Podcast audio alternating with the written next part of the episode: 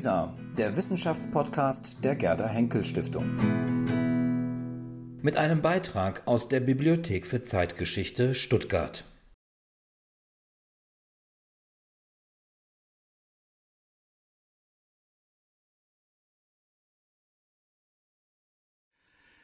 Jahreswende 1944-45 Tagebuch des Romanisten Viktor Klemperer. Klemperer war bis zu seiner Entlassung 1935 Professor für Romanistik an der Technischen Universität Dresden. 1940 wurde er mit seiner nicht-jüdischen Frau in Dresden in ein sogenanntes Judenhaus eingewiesen und zu öffentlichen Zwangsarbeiten herangezogen. Am 31. Dezember 1944 notiert Klemperer. Der Zukunft stehe ich mit geringer Hoffnung und stumpf gegenüber. Es ist sehr fraglich, wann der Krieg zu Ende sein wird, ob schon im Augenblick die deutsche Chance bei stockender Westoffensive und verlorenem Budapest wieder gesunken ist. Und es ist mir noch fraglicher, ob ich aus dem Frieden noch etwas für mich werde herausholen können, da ich doch offenbar am Ende meines Lebens stehe.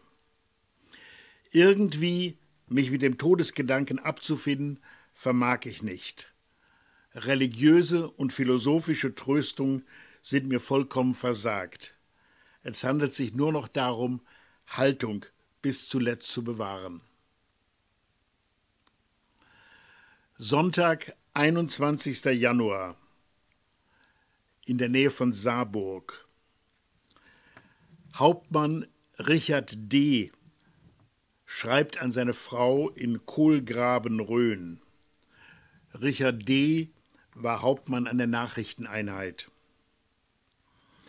Beim Anhören des Wehrmachtsberichts wird einem ganz anders. Heute sind sie in Tilsit und wir haben nun den Vorteil, restlos auf der inneren Linie zu kämpfen. Doch nun wird's ernst in Breslau, vor allem bei dem Tempo, das die Russen vorlegen. Man fragt sich, was sich die Amerikaner von einem bolschewistischen Europa versprechen, das doch kein aufnahmefähiger Markt mehr sein kann für die amerikanischen Produkte. Das Durcheinander auf beiden Halbkugeln ist nun so groß und verfilzt, dass sich keine Sau mehr zurechtfindet. Wenn unsere Diplomaten nicht bald eine Lösung finden, gebe ich's auf. Dabei ist doch zu bedenken, dass erfahrungsgemäß im Frühling, wenn die Säfte steigen, kein Krieg zu Ende geht. Wir werden also noch Gelegenheit haben, an die geruhsamen Tage hier zu denken. Was soll bloß aus den heranwachsenden Generationen werden? Heute sah ich 18-jährige Soldatenbuben mit verbundenen Köpfen. Freitag, 9. Februar. Deutmannsdorf, Niederschlesien. Die Landwirtschaftslehrerin Elfriede Jahn notiert in ihr Tagebuch. Der Hof liegt voller Flüchtlinge, teils aus dem Kreise Liegnitz, teils aus der Batschka in Ungarn. Sie schlafen im Leutehaus auf Stroh, wohl 25 Frauen und Männer, und zwölf Kinder. Wir haben Kaffee gekocht und die Kinder mit Milch versorgt. Die Pferde und Zugochsen stehen in der Scheune. Ob wir in einigen Tagen auch auf der Straße liegen? Heute Nacht sollen noch 500 Personen dazukommen. Der Treck ist nur irgendwo festgefahren. Ich war heute mit dem Wagen in Neudorf und musste an einem langen Zug vorbeifahren. Ach, und ein solches Elend. All die Wagen mit Betten und Töpfen, Kindern und Futter beladen. Einen Satz nur hörte ich im Vorbeifahren von einem alten Bauern. Aber wohin, wohin sollen wir fahren? Diese Ziellosigkeit ist es, die alle Menschen bald verzweifeln lässt. Montag, 12. März, Munsterlager bei Soltau. Der Unteroffizier Fritz S. schreibt an seine Eltern in Melsungen. Es ist ein Jammer, wenn man alles so mit ansehen muss, wie ein Teil Deutschlands nach dem anderen zerstört wird und all das, was unsere Väter in mühsamer Arbeit aufgebaut haben, jetzt Stück für Stück in Trümmer sinkt. So geht es, wenn man das Schicksal mutwillig herausfordert.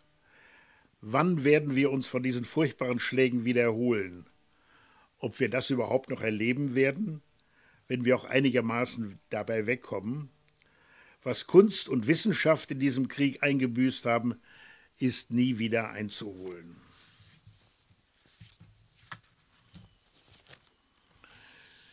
Der Zweite Weltkrieg, meine Damen und Herren, der Zweite Weltkrieg mit seinen Abermillionen von Toten und Verwundeten, mit ungeheuren physischen und psychischen Versehrungen und mit unvorstellbaren materiellen Zerstörungen geht vor allem auf das Konto eines Mannes, Adolf Hitler.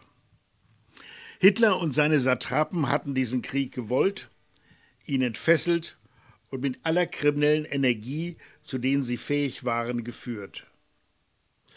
Doch was war mit den übrigen Deutschen, die mehrheitlich ihrem Führer in den Krieg gefolgt waren, aber zumindest diesen Krieg nicht gewollt hatten?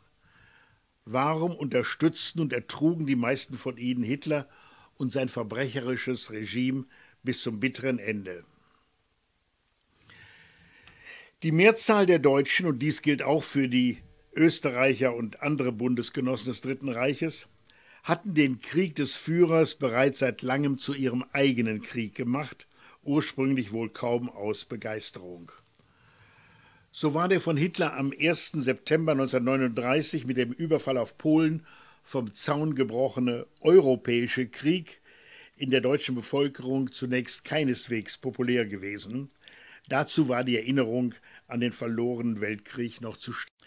Das sollte sich nach den unerwarteten Blitzsiegen der Wehrmacht in Nord- und Westeuropa jedoch rasch ändern. Mit der militärischen Niederlage des sogenannten Erzfeindes Frankreich im Juni 1940, die weithin als Revanche für die Niederlage von 1918 galt, erreichte die öffentliche Zustimmung für den Kriegsherrn Hitler ihren Höhepunkt. Doch je länger der Krieg andauerte, Je mehr Opfer er von den Soldaten an den zahllosen Fronten in Europa und Nordafrika, aber vor allem auch unter der Zivilbevölkerung des Reiches forderte, umso weniger Illusionen über seinen realen Ausgang konnten sich die Deutschen schließlich noch machen. Die ungeheure Kriegswalze, die von deutschem Boden aus nahezu überall in Europa Tod, Leid und Zerstörung gebracht hatte, war inzwischen auf Deutschland zurückgerollt. Kaum eine größere deutsche Stadt blieb schließlich noch von den unbarmherzigen Luftangriffen der alliierten Bomberverbände verschont. Zur Kriegswende 1944-45 traten die inzwischen weit überlegenen sowjetischen Truppen zwischen Ostsee und Karpaten zum letzten entscheidenden Angriff auf das Reich an. Wenige Wochen später überschritten Amerikaner und Briten auf breiter Front die westliche deutsche Grenze, nachdem die letzte deutsche Offensive sich bereits vor den Weihnachtstagen 1944 in den Ardennen festgelaufen hatte. Der Untergang des von der nationalsozialistischen Propaganda so häufig beschworenen tausendjährigen Reiches war nur noch eine Frage der Zeit, eher von Wochen als von Monaten. Zu diesem Zeitpunkt waren sich die meisten Deutschen über den Unrechtscharakter des NS-Regimes und die verbrecherische Politik seiner Führung vermutlich sehr wohl im Klaren. Das Reich hatte entgegen allen anderslautenden Bekundungen keinen gerechten Abwehrkampf bestritten und war auch nicht mit einem Präventivkrieg dem Angriff eines benachbarten Staates zuvorgekommen, wie dies einige revisionistische Historiker später behaupteten. Weder die Zerschlagung Polens im Herbst 1939 noch die Besetzung Nord- und Westeuropas im Frühjahr 1940 und schon gar nicht der Vernichtungsfeldzug gegen die Sowjetunion seit Juni 1941 lassen sich mit deutschen Einkreisungsphobien oder mit alliierter Missgunst rechtfertigen. Vor allem die mit unvorstellbarer Brutalität und Grausamkeit einhergehende Realisierung von Hitlers rassenideologischen Utopien eines germanischen Lebensraums im Osten hatte Millionen Menschenleben gekostet, ganze Regionen wurden ausgebeutet, zerstört, entvölkert, ihre Bewohner zur Zwangsarbeit ins Reich deportiert. aber auch die politische Unterjochung und wirtschaftliche Ausbeutung der sogenannten blutsnahen Völker im Norden und Westen Europas hatten Zerstörung und Leid heraufbeschworen. Auch hier blieben die tiefgreifenden politischen und moralischen Folgen noch Jahrzehnte nach Kriegsende spürbar. Warum die Mehrheit der Deutschen trotzdem einem verbrecherischen Regime und ihrem Führer bis zum bitteren Ende folgte, warum sie auch eigenes Leid und zahllose eigene Opfer auf sich nahm, lässt sich nicht allein mit falsch verstandenem Pflichtbewusstsein oder irregeleitetem Patriotismus erklären.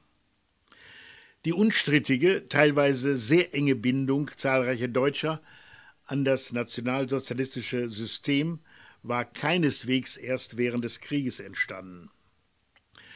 Die durch militärische Aufrüstung und eine internationale Wabankpolitik erzielten ökonomischen und außenpolitischen Erfolge in der Vorkriegszeit sowie das verbreitete Gefühl, nach der als schmachvoll empfundenen Niederlage des Ersten Weltkrieges nun endlich einmal selbst auf der internationalen Siegerstraße zu, zu stehen, hatte bei vielen Deutschen aller sozialen Schichten zu einer partiellen, mitunter sogar sehr weitgehenden Identifikation mit dem NS-Regime geführt. Dieses Hoch- und Überlegenheitsempfinden und ein geradezu pseudoreligiöser Glaube an den allmächtigen Führer, der von der Goebbelschen Propaganda wirkungsvoll inszenierte Führermythos, waren die stärksten psychologischen Bindemittel der Mehrheitsbevölkerung an das NS-System. Natürlich spielte auch die Angst vor dem durch private Denunziation und öffentliche Überwachung scheinbar allgegenwärtigen Terror des Gestapo-Apparats eine Rolle. Doch entscheidender noch als die Furcht vor der Staatsgewalt war die Sorge des einzelnen Volksgenossen, seine Einstellung oder sein Verhalten könne ihn gesellschaftlich isolieren. Er gehöre nicht länger der vielbeschworenen Volksgemeinschaft an. Dagegen wurden staatliche Verbrechen und Gewalttätigkeiten sowie die Ausgrenzung und Verfolgung von Minderheiten und Andersdenkenden von eben dieser Mehrheit entweder billigend in Kauf genommen oder schlicht aus dem Bewusstsein verdrängt. So nahmen die meisten Volksgenossen die wirtschaftliche und politische Ausschaltung der deutschen Juden und ihre soziale und rechtliche Ausgrenzung zumeist gleichgültig oder bestenfalls resigniert zur Kenntnis, sofern sie sich nicht gar mit Hilfe der von Staat und Partei durchgeführten Arisierung unmittelbar am jüdischen Vermögen bereicherten. Mit Beginn des Krieges rückte die Judenverfolgung im Bewusstsein der deutschen Öffentlichkeit weitgehend in den Hintergrund die seit Herbst 1941 aus dem ganzen Reich durchgeführten Deportationen nach dem Osten, wie es hieß, und der dort und keineswegs nur im Verborgenen praktizierte Massenmord wurde von den meisten Deutschen mit der zunehmenden Brutalisierung des Krieges an den Fronten wie in der Heimat in einen ursächlichen Zusammenhang gebracht.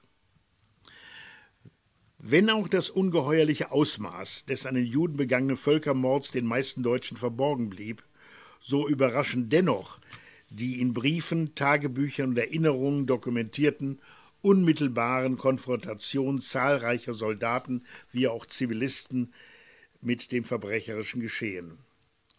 Die vom nationalsozialistischen Regime feilgebotene kollektive Verdrängung, so hat es der Historiker Hans Mommsen formuliert, die feilgebotene kollektive Verdrängung des Massenmords an den Juden wurde von der Mehrheit der deutschen Bevölkerung dankbar aufgegriffen und noch weit über das Kriegsende hinaus erfolgreich praktiziert.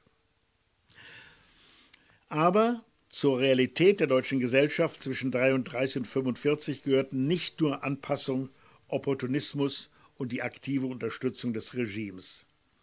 Es gab auch Verweigerung, Auflehnung, und sogar Widerstand. Die Opposition gegen den nationalsozialistischen Unrechtsstaat zeigt sich dabei auf sehr unterschiedliche Weise und die Motive für den Widerstand waren ebenso vielfältig wie die ihn praktizierenden Gruppen und Einzelpersonen. Das Spektrum der Opposition reichte von der alltäglichen Weigerung, sich im privaten Leben gleichschalten zu lassen, wir nennen dies Nonkonformität, über die Wahrung organisatorischer und institutioneller Freiräume und Verbindungen bis hin zu einem konspirativ und illegal operierenden Widerstand, der auf den gewaltsamen Sturz des Regimes abzielte. Die Schwäche und relative Wirkungslosigkeit der organisierten Opposition im Dritten Reich lagen in der nicht oder nur ansatzweise miteinander verbundenen Ausbildung eines aktiven Widerstandes in der Arbeiterschaft, den Gewerkschaften, bei den Sozialdemokraten und Kommunisten, in manchen kirchlichen und religiösen Gemeinschaften sowie im späteren Verlauf des Krieges bei einigen zu allem entschlossenen Militärs, Diplomaten und höheren Beamten. Doch die Frauen und Männer des deutschen Widerstandes, von denen die meisten schließlich zu Opfern des Regimes wurden, blieben stets eine Minderheit. Das zeigt nicht zuletzt der isolierte und vielleicht gerade deshalb heldenhafte Kampf der Sophie und Hans Scholl und ihrer Freunde. Und noch bis in die letzten Kriegstage hinein übte das nationalsozialistische Regime massive Vergeltung sowohl an den Verschwörern des 20. Juli 1944 und deren Familien als auch an vielen unbekannten Gegnern des Regimes. Für die Mehrheit der deutschen Bevölkerung jedoch stellten Opposition und aktiver Widerstand keine realistische Option dar, und dies nicht nur wegen der brutal angewandten Zwangsmittel und Strafen. In der Erziehung und der Tradition der meisten Deutschen galten Gehorsam und Treue gegenüber der Obrigkeit stets mehr als Kritik und Verweigerung. Auch wenn einzelne Maßnahmen und Methoden auf innere Ablehnung und Widerwillen stießen, auch wenn bei manchen Bürgern gegen Ende des Krieges die Einsicht wuchs, einem Unrechtsstaat gedient zu haben, so vermochten sich doch nur wenige Deutsche aus ihrer Bindung an eben diesen Staat und vor allem an ihren Führer zu lösen.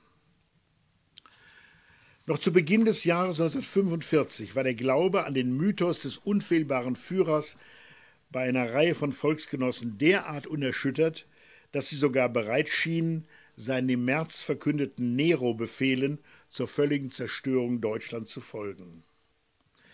Wenn der Krieg verloren gehe, dann sei auch das Volk verloren, hatte Hitler gegenüber Rüstungsminister Speer erklärt und hinzugefügt, was nach diesem Krieg übrig bleibt, sind ohnehin nur die Minderwertigen, denn die Guten sind gefallen. Während die Führung des Reiches solche brutal zynische Festlegungen traf und sie entweder mit Fluchtabsichten oder kollektiven Selbstmordplänen trug, ließen sich viele Deutsche von ihrer Hoffnung auf die Allmacht des Führers und den Einsatz der Wunderwaffen gegen die alliierte Übermacht nicht abbringen. Ich zitiere aus dem Feldpostbrief eines deutschen Soldaten, der seine Verlobte noch am 27. März 1945 beschwor. Vertrauen wir doch auf unseren Führer und auf uns selbst. All die Opfer, die ihr Höchstes gaben, dürfen nicht umsonst gewesen sein. Wenn auch die Feinde weit in unsere Heimat eingedrungen sind, so soll uns dies nicht zweifeln und schwach werden lassen, sondern nur härter und härter und uns auf noch Schlimmeres gefasst machen. Andere klammerten sich verzweifelt an das Trugbild einer Wendung in letzter Minute, so auch ein Soldat, von der sogenannten Westfront in einem letzten Schreiben ebenfalls von Ende März an seine Familie in München.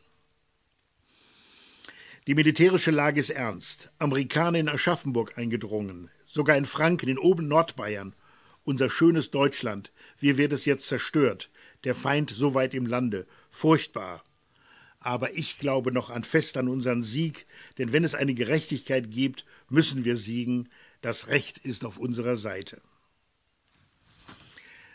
Manche Volksgenossen wehrten sich derart massiv gegen die Eindeutigkeit der Fakten, dass sie noch in letzter Stunde Regimekritiker, sogenannte Defetisten und fahnenflüchtige Soldaten denunzierten, für deren Verurteilung, häufig zum Tode, sich auch jetzt noch bereitwillige Richter fanden. Nur allmählich kam es zur Erosion des lange Zeit charismatisch wirkenden Hitler-Mythos und zu einer sich oft quälend und mühsam vollziehenden Auflösung des geradezu pseudo-religiösen Führerkults, wie ihn Ian Kershaw beschrieben hat. Doch nicht nur die irreale Hoffnung vieler Deutscher, der Führer werde schon noch zum Besseren wenden, wirkten kriegsverlängernd, auch der besondere Charakter des Krieges, aber auch die alliierte Kriegführung selbst prägten den im Nachhinein kaum verständlichen Durchhaltewillen.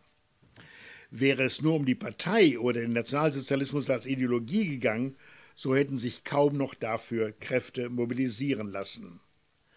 Aber das Ende der nationalsozialistischen Herrschaft und damit die Beendigung des Krieges waren eben nur zum Preis der totalen Niederlage Deutschlands zu haben. Die zuerst von Roosevelt und Churchill im Januar 1943 in Casablanca verkündete Forderung nach der bedingungslosen Kapitulation Unconditional Surrender des Reiches bedeutet im Klartext die Zerstörung der nationalen Souveränität und die Hinnahme einer fremdstaatlichen Herrschaft. Auch wenn sich die meisten Deutschen über die politischen Konsequenzen dieser Forderung kaum Gedanken gemacht haben dürften, so riefen später angestellte Überlegungen der Alliierten, wie beispielsweise der sogenannte Morgenthau-Plan, großes Erschrecken und Entsetzen hervor.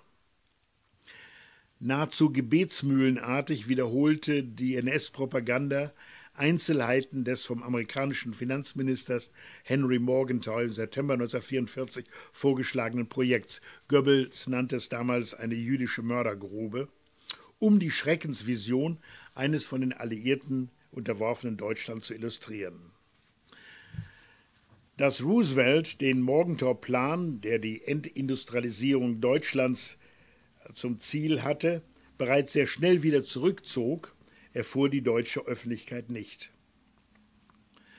Die nahezu tägliche Erfahrung der amerikanischen und britischen Flächenbombardierung deutscher Städte, unter denen besonders die verheerenden Angriffe auf Köln, das Ruhrgebiet, Hamburg sowie später Berlin und Dresden als Menetekel erscheinen, hinterließ in der Bevölkerung eine tiefe psychologische Wirkung. Ebenso nachhaltig wirkten die von einer enthemmten Soldateska der Roten Armee bei ihrem Vormarsch in Ostpreußen und Schlesien begangenen Ausschreitungen und Vergewaltigungen. Diese Kriegserfahrungen schienen vielen Deutschen geradezu wie eine Bestätigung der vom NS-Regime verkündeten Schicksalsgemeinschaft, zumal die Propaganda ihnen ja derartige Gräueltaten für den Fall angekündigt hatte, dass der Krieg verloren gehe. Aus der Überlagerung von nationalsozialistischer Diktatur und dem von Goebbels zuerst in seiner Sportpalastrede im Februar 1943 den Gegnern angedrohten, jetzt aber von diesen gegen Deutschland praktizierten totalen Krieg entstand für viele Deutsche ein Dilemma, aus dem sich nicht mehr zu befreien vermochten. Sie konnten oder wollten nicht einsehen, dass die Terrorangriffe der alliierten Lufteinstreitkräfte gegen deutsche Städte und das brutale Vorgehen der deutschen Armee auch eine Antwort waren, eine Antwort auf die deutsche Kriegführung und die nationalsozialistische Besatzungspolitik in weiten Teilen Europas. Dies gilt insbesondere für den Krieg gegen die Sowjetunion. Ohne den in der Weltgeschichte beispiellosen Vernichtungsfeldzug der Wehrmacht, der SS und der deutschen Besatzungsverwaltungen ohne die völkerrechtswidrigen Barbarossa-Direktiven und den Kommissarbefehl, ohne das von der Wehrmachtsführung billigend in Kauf genommene Massensterben der sowjetischen Kriegsgefangenen, ohne die Morde an der für minderwertig erklärten einheimischen jüdischen und slawischen Bevölkerung, ohne die praktizierten Strategien der wirtschaftlichen Ausbeutung des Aushungerns ganzer Landstriche wäre es kaum zu den furchtbaren Ereignissen und Verbrechen beim Vormarsch der Roten Armee gekommen. Ein Aufrechnen der Opferzahlen in diesem wie in jedem anderen historischen Fall ist unangemessen und die berechtigte Klage über die eigenen schmerzlichen Verluste und Stigmatisierung darf weder den Blick auf das Leid der anderen verstellen, noch die historische Verknüpfung von Aktion und Reaktion negieren. Die Mehrheit der Deutschen empfand das Ende des Dritten Reiches daher zunächst keineswegs als Befreiung, sondern als Niederlage, als bedrohlichen Verlust, als Zerstörung und Katastrophe, so hat es der Historiker Jürgen Kocker formuliert. Die so dachten, waren nicht nur die Parteigenossen und nationalsozialistischen Hoheitsträger oder die Angehörigen der Funktionseliten in Wirtschaft, Staat und Verwaltung, deren Bindung an das Regime ihn häufig erst den Aufstieg in die entsprechenden Führungspositionen ermöglicht hatte. Es waren dies nicht nur die zahllosen Mitläufer, Opportunisten und Nutznießer des untergehenden Systems. Auch viele redliche Frauen und Männer sahen das Ende des Hitlerregimes zunächst vor allem als militärischen, politischen und gesellschaftlichen Zusammenbruch und darüber hinaus als persönliche Katastrophe.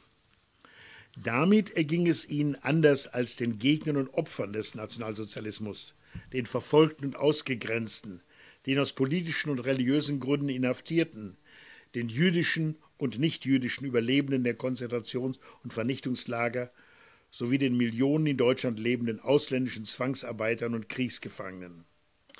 Alle diese hatten den Tag ihrer Befreiung durch die alliierten Soldaten herbeigesehnt.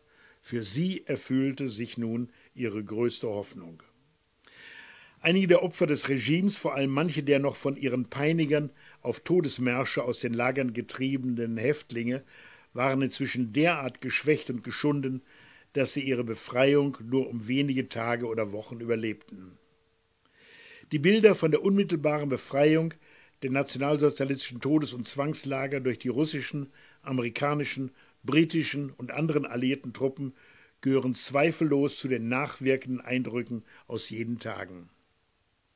Vor allem die alliierten Soldaten selbst gewannen aus der Konfrontation mit der Barbarei des Dritten Reiches die Erkenntnis, dass ihr militärisches Engagement sowie der Tod und die Verwundung ihrer Kameraden nicht vergeblich gewesen waren. Eine vergleichbare Legitimierung ihres Kampfes und der von ihnen verlangten Opfer und Verluste konnten die deutschen Soldaten bei Kriegsende nicht vorweisen. Die inzwischen unstrittige Komplizenschaft der Wehrmacht mit der verbrecherischen Politik Hitlers und die logistische, mitunter auch direkte Beteiligung mancher ihrer Einheiten an den im Osten begangenen Massenverbrechen wurden von den nicht betroffenen Soldaten und auch Offizieren mehr erahnt als erkannt. Dass eine große Zahl von ihnen dennoch über ein erstaunliches Wissen über manche Vorgänge dieser Art verfügte, geht ebenfalls aus den Tagebüchern und Feldpostbriefen hervor. Bei Kriegsende fühlten sich viele einfache Soldaten von ihren Vorgesetzten schlicht verraten und verkauft. Der äußerst verlustreiche Rückzug in eine zerstörte, dem Feind preisgegebene Heimat, in der die Zivilbevölkerung mitunter Schlimmeres erlitten hatte als die Truppe an manchen Frontabschnitten, verstärkte bei den meisten Soldaten das Gefühl einer endgültigen und totalen Niederlage. Eine Wiederholung von 1918, als manche Politiker und führende Militärs den heimkehrenden Soldaten einreden wollten, dass sie ja eigentlich im Felde unbesiegt gewesen seien, war 1945 ausgeschlossen.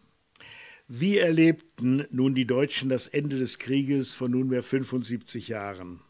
Mit welchen Empfindungen und Gefühlen reagierten die Menschen in Deutschland auf die vernichtende militärische Niederlage und den vollständigen Zusammenbruch des Dritten Reiches. Die letzten Wochen und Tage des Krieges vermittelten sich den Deutschen keineswegs als eine kollektive Erfahrung. Dazu waren die Lebenssituationen und Sichtweisen der Zeitgenossen trotz einer zwölfjährigen ideologischen Ausrichtung zu unterschiedlich. Wenn den Menschen etwas gemeinsam war, dann war es die Angst. Angst vor der schrecklichen Gegenwart wie vor einer ungewissen Zukunft und dazu die ständige Furcht vor der Vergeltung durch den Feind. Was sie darüber hinaus noch verband, war die Hoffnung auf ein rasches Ende des Krieges. Zunächst sollte es ja ein ehrenvolles sein, schließlich ein Ende um jeden Preis. Ein Ende der langen, schrecklichen Bombennächte in den Städten, ein Ende der Ungewissenheit über das Schicksal der Soldaten an den Fronten wie ihrer Angehörigen daheim. Nicht wenige Deutsche wurden von einer Atmosphäre des Weltuntergangs erfasst. Andere ergingen sich in Wehleidigkeit und Selbstmitleid. Die Selbsttötungen selbst ganzer Familien häuften sich. Das Ende des Krieges und die von, ihn, die von außen unternommene Beseitigung des nationalsozialistischen Regimes waren für die Mehrheit der Deutschen gleichbedeutend mit einer Niederlage, mit dem Zusammenbruch von Staat und Gesellschaft und dem Verlust ihrer bisher gültigen Wertvorstellungen. Von einer Befreiung sprachen 1945 nur die Opfer und Gegner des Nationalsozialismus, und die waren bekanntlich eine Minderheit. Auch die Alliierten hatten Deutschland nicht befreien, sondern lediglich besiegen wollen. In der Berliner Erklärung zur bedingungslosen Kapitulation Deutschlands vom 5. Juni 1945 stellten sie noch einmal fest, dass Deutschland eine vernichtende Niederlage erlitten hatte und dass es nun gelte, das Land zu entmilitarisieren, zu entnazifizieren und zu demokratisieren. Es folgten die Aufteilung Deutschlands in Besatzungszonen, der Kalte Krieg, die Gründung von zwei deutschen Staaten. Während der DDR ein staatlich verordneter Antifaschismus zur gesellschaftlichen und staatlichen Doktrin erhoben wurde, stellte sie ein Gefühl der Befreiung für die allermeisten Deutschen in der Bundesrepublik erst ein, als die ihnen zunächst von den Alliierten geschenkte parlamentarische Demokratie ihre ersten Bewährungsproben bestanden hatte, der wirtschaftliche Aufschwung sich auswirkte und die unseligen Traditionen des deutschen Obrigkeitsstaates durch demokratische und liberale Überzeugungen abgelöst waren. Anders als die Entwicklung nach dem Ersten Weltkrieg, die als fortgesetzter Krieg in den Köpfen in erheblichem Maße zur antidemokratischen Gewaltbereitschaft beigetragen hatte, markierte das Kriegsende 1945 für die Mehrheit der Deutschen zugleich den Beginn eines mühevollen, schließlich dennoch glücklich verlaufenden Prozesses der Aussöhnung mit den ehemaligen Kriegsgegnern. In der historischen Rückschau erweist sich das Ende des Zweiten Weltkrieges somit für die Deutschen als wirkliche Befreiung. Barg dieses Ende doch den Keim der Hoffnung auf eine bessere Zukunft, so hat es Bundespräsident Richard von Weizsäcker in seiner bekannten Rede von 1985 formuliert. Nur wenige Deutschen haben diesen Zusammenhang von 1945 erkannt und erahnt. Die innere Dialektik von Niederlage und Zerstörung einerseits und Befreiung und Neuanfang andererseits. Für alle anderen gilt, was ein älterer Bewohner des Ruhrgebiets im Rückblick auf den Untergang des Dritten Reiches sehr viel später einmal in die schlichten Worte fasste Hinterher merkt man, dass es richtig war, dass es schiefgegangen ist. Im Mai 1945 war Deutschland besiegt und befreit zugleich. Dienstag, 1. Mai Siegen. Tagebuch der 15-jährigen Schülerin E. Nun ist der Augenblick gekommen, nachdem wir uns Jahre hindurch gesehnt hatten. Es ist Frieden. Aber was für einer. Seit dem 1. Mai 1945 mittags ist Waffenruhe. Der 1. Mai sollte doch der Nationalfeiertag des deutschen Volkes sein. Und nun, am 1. Mai, haben wir den und sind so total besiegt worden wie lange kein Volk mehr. Das ist nun der zweite verlorene Krieg. Wer hätte das gedacht? Die ganzen Kriegsjahre hindurch haben wir uns den Augenblick, wo der Krieg zu Ende sein würde, vorgestellt mit Glockenläuten und Fahnenwehen und jetzt so sank und klanglos und verloren. Wir haben doch Lieder gedichtet, wenn Fahnen flattern und der Krieg zu Ende. Jetzt ist er zu Ende?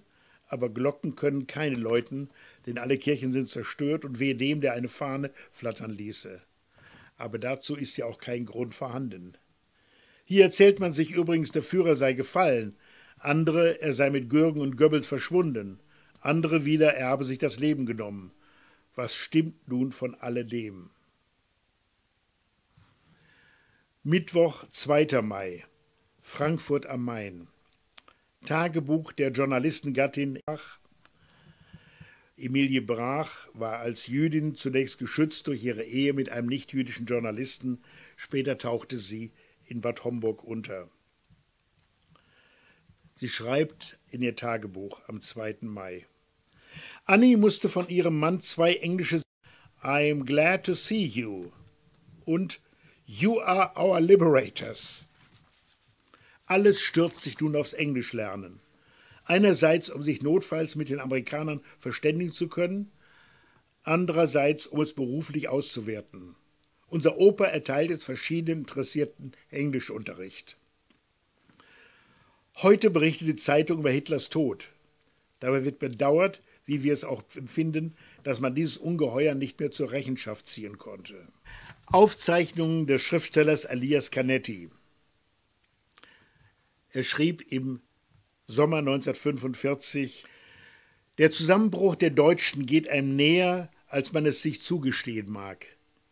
Es ist das Maß der Täuschung, in der sie gelebt haben, das Riesenhafte ihrer Illusion, das Blindmächtige ihres hoffnungslosen Glaubens, was einem keine Ruhe gibt.